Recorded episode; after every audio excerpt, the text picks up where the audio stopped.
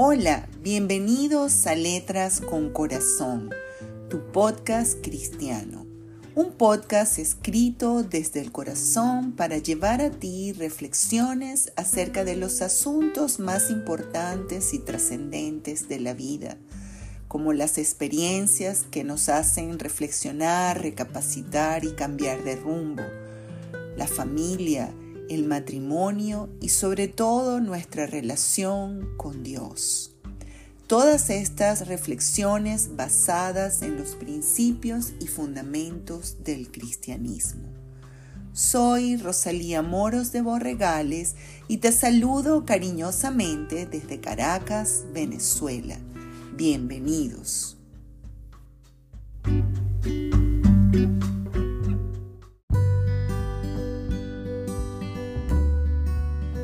El episodio de hoy está titulado Adiós ansiedad.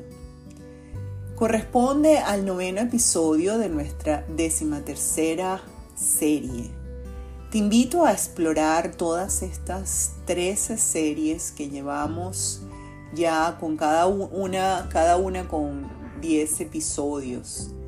Si piensas que de alguna manera este podcast ha inspirado tu vida y podría ser de ayuda para otra persona, te invito a compartirlo. Adiós ansiedad. En la sociedad contemporánea, la ansiedad se ha convertido en un compañero constante en la vida de la mayoría de las personas. Las preocupaciones, los miedos y los pensamientos negativos parecen anidar en nuestra mente como una amenaza constante que perturba el equilibrio interior.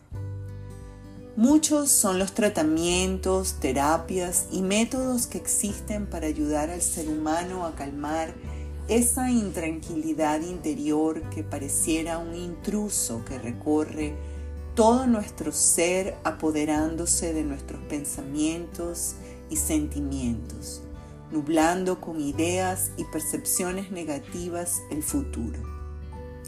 En medio de la incertidumbre que nace de este torbellino de intranquilidad, en la Biblia, en una de las cartas escritas por el apóstol Pablo, encontramos una fórmula para hallar la paz del alma. La ansiedad es una emoción natural que todos podemos experimentar en ciertos momentos. Se caracteriza por sentimientos de preocupación, nerviosismo, inquietud y tensión. Sucede cuando mentalmente nos transportamos a un futuro que percibimos como incierto. Cuando la ansiedad se vuelve crónica o abrumadora puede convertirse en un trastorno que afectará profundamente la vida diaria de la persona que la padece. Activa el sistema de respuesta de lucha o huida en el organismo, preparándolo para enfrentar una amenaza. Esto conlleva cambios fisiológicos como el aumento del ritmo cardíaco y la respiración. Las personas ansiosas a menudo experimentan pensamientos negativos, catastróficos sobre situaciones futuras, imaginando lo peor que podría suceder. También las personas con ansiedad a menudo evitan situaciones o lugares que perciben como desencadenantes de su ansiedad, lo cual es algo que literalmente limita su calidad de vida, pues les exime de ir a ciertos lugares donde podrían tener quizás gozo, placer, alegría, pero ellos lo, lo evitan.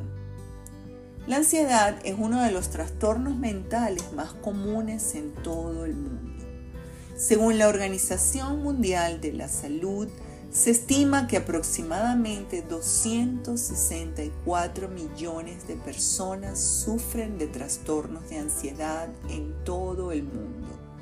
Existen varios tipos de trastornos de ansiedad. El trastorno de ansiedad generalizada, el trastorno de pánico, trastorno obsesivo compulsivo, el trastorno de estrés postraumático y las fobias. La ansiedad puede tener un impacto negativo en la salud mental y la calidad de vida puede conducir a otros problemas de salud mental como la depresión. Además, afectar las relaciones interpersonales y la cotidianidad. Las estadísticas muestran que las mujeres tienden a experimentar trastornos de ansiedad con mayor frecuencia que los hombres. Es más alto el índice de las mujeres ansiosas que de los hombres ansiosos. Además, la ansiedad es común entre adolescentes y jóvenes adultos. En su afán por asegurarse un futuro prometedor, estos jóvenes adultos tienden a ser muy ansiosos, pues el futuro es desconocido, para ellos y siempre tienen expectativas que en algún momento podrían ser muy negativas. Son variados los factores que contribuyen a la ansiedad. Por una parte, los estudiosos de la mente humana afirman que existe una predisposición genética a los trastornos de ansiedad. Es decir, que si hay antecedentes familiares, es más probable que alguien desarrolle ansiedad. Por otra parte, las experiencias traumáticas, el estrés crónico y desequilibrios en los neurotransmisores como la serotonina y la norepinefrina también pueden desempeñar un papel determinante en el desarrollo de la ansiedad. La TCC, terapia cognitivo-conductual, es un enfoque terapéutico que ha demostrado su eficacia para tratar la ansiedad. Esta terapia ayuda a la persona a identificar patrones de pensamiento negativos y comportamientos disfuncionales. Por consiguiente, el terapeuta guiará en la mejor manera de romper estos patrones y cambiarlos por otros. En casos más graves, medicamentos como los antidepresivos o ansiolíticos pueden ser recetados por un profesional de la salud, siempre por un profesional de la salud, de la salud mental. También se ha comprobado que la práctica de diferentes técnicas de relajación como la meditación y la respiración profunda pueden ayudar a reducir la ansiedad Siempre digo que es más fácil comenzar por respirar varias veces seguidas profundamente para comenzar a calmar la ansiedad. Además, mantener una dieta equilibrada, hacer ejercicio regularmente y dormir lo suficiente son factores determinantes para mejorar la calidad de vida y por lo tanto reducir el estrés y la ansiedad.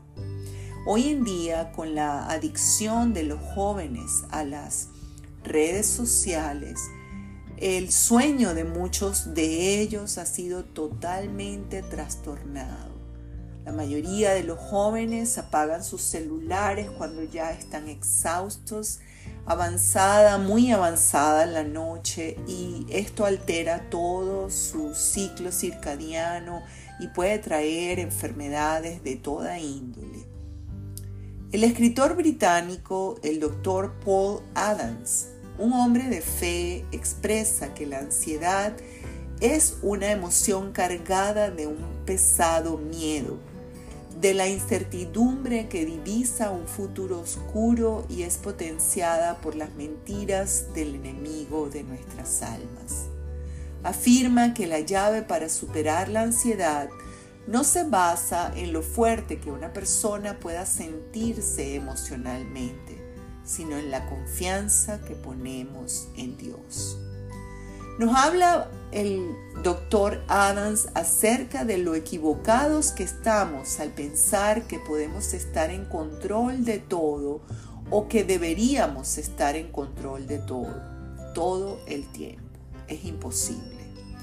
Porque es simplemente imposible para el ser humano tener control de sus circunstancias, de sí mismo o de sus relaciones de manera absoluta. Los problemas surgen inesperadamente, nuestra naturaleza emocional es compleja y si a veces no nos entendemos a nosotros mismos, ¿cómo podríamos comprender en toda su plenitud a otros? Añadido a esto, Adams nos recuerda lo que el evangelista Mateo nos cuenta acerca de la posición de Jesús con respecto al afán y la ansiedad. ¿Y quién de vosotros podrá, por mucho que se afane, añadir a su estatura un codo? Mateo 6, 27. En pocas palabras, ¿quién, por mucho que se afane, puede añadir a su estatura centímetros? Nuestros esfuerzos pueden ser verdaderamente infructuosos a pesar de todo el afán que tengamos. El profeta Isaías nos revela en su profecía sobre el Cristo, el Mesías tan esperado por el pueblo de Israel, que Jesús pagó por el precio de nuestra paz, de tal manera que todos los que se acercan a Dios se hacen merecedores de la paz, de la paz que solamente proviene de Dios, una paz que de antemano, les digo, fue comprada con precio de sangre. Isaías nos dice, más el herido fue por nuestras rebeliones, molido por nuestros pecados. El castigo de nuestra paz fue sobre él y por su llaga fuimos nosotros curados. Isaías 53, 5. En otro capítulo, el mismo profeta nos revela una fórmula de la cual se ha hablado y en la cual se continúa insistiendo. Se trata del poder del pensamiento, de llenar nuestra mente de las promesas de Dios, las cuales sustentan y aumentan nuestra fe. Tú guardarás en completa paz a aquel cuyo pensamiento en ti persevera, porque en ti ha confiado, nos dice Isaías en los primeros versículos del capítulo 26. El pensamiento que persevera en Dios demuestra confianza y la confianza es premiada con la paz. El que confía no admite pensamientos de inseguridad porque la confianza es su seguridad. En su carta a los filipenses, el apóstol Pablo nos insta a no estar preocupados o afanados por ninguna cosa, persona o circunstancia sino que llevemos nuestras peticiones a Dios en oración, con ruego y con acción de gracias. Entonces, al estar en la presencia de Dios y expresar allí nuestra preocupación, nuestro ser experimentará una paz que va más allá de lo que podemos expresar con las palabras. No significa que no experimentemos ansiedad en absoluto, sino que al experimentarla y venir a Dios a poner en sus manos nuestras cargas, podemos afrontarla de una manera que no nos consuma, sabiendo que Dios está con, con nosotros y está en control de nuestras circunstancias y que en última instancia todo, absolutamente todo está en sus manos cuando nosotros le hemos entregado nuestras vidas. La paz de Dios se refiere a un estado de tranquilidad y serenidad que va más allá de la comprensión humana. Esta paz no depende de las circunstancias externas, sino que proviene de la relación con Dios y la confianza en su providencia y su cuidado se interpreta como una paz espiritual y mental que experimentamos cuando confiamos en Dios.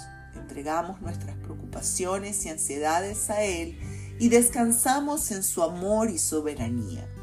La paz de Dios que trasciende las circunstancias, la paz que no puede ser explicada porque no puede ser entendida, solo puede ser experimentada a través de la comunión con Dios. Así que por nada estéis afanosos, sino que sean conocidas vuestras peticiones delante de Dios en toda oración y ruego con acción de gracias. Y la paz de Dios, que sobrepasa todo entendimiento humano, guardará vuestros corazones y vuestros pensamientos en Cristo Jesús. Filipenses 4 del 6 al 7. Así que adiós ansiedad. Vamos a entregársela a Dios y decirle adiós ansiedad. A ti que me escuchas hoy, te deseo la paz de Dios, la paz de Cristo, que sobrepasa todo entendimiento humano. Que esa paz gobierne en tus pensamientos y guarde tu corazón de toda ansiedad. Que el Señor te bendiga y te guarde. Hasta la próxima.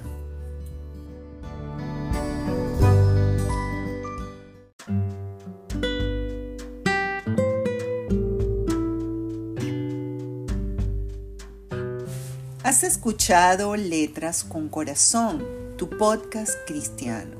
Un podcast escrito desde el corazón para llevar a ti reflexiones acerca de los asuntos más importantes y trascendentes de la vida, acerca de las relaciones interpersonales, de la familia, el matrimonio, de las experiencias en la vida que nos hacen cambiar y reflexionar y sobre todo de nuestra relación con Dios. Soy Rosalía Moros de Borregales y escribo para ti todas estas reflexiones basadas en los principios y fundamentos del cristianismo. Te saludo con mucho cariño desde Caracas, Venezuela, y hasta la próxima.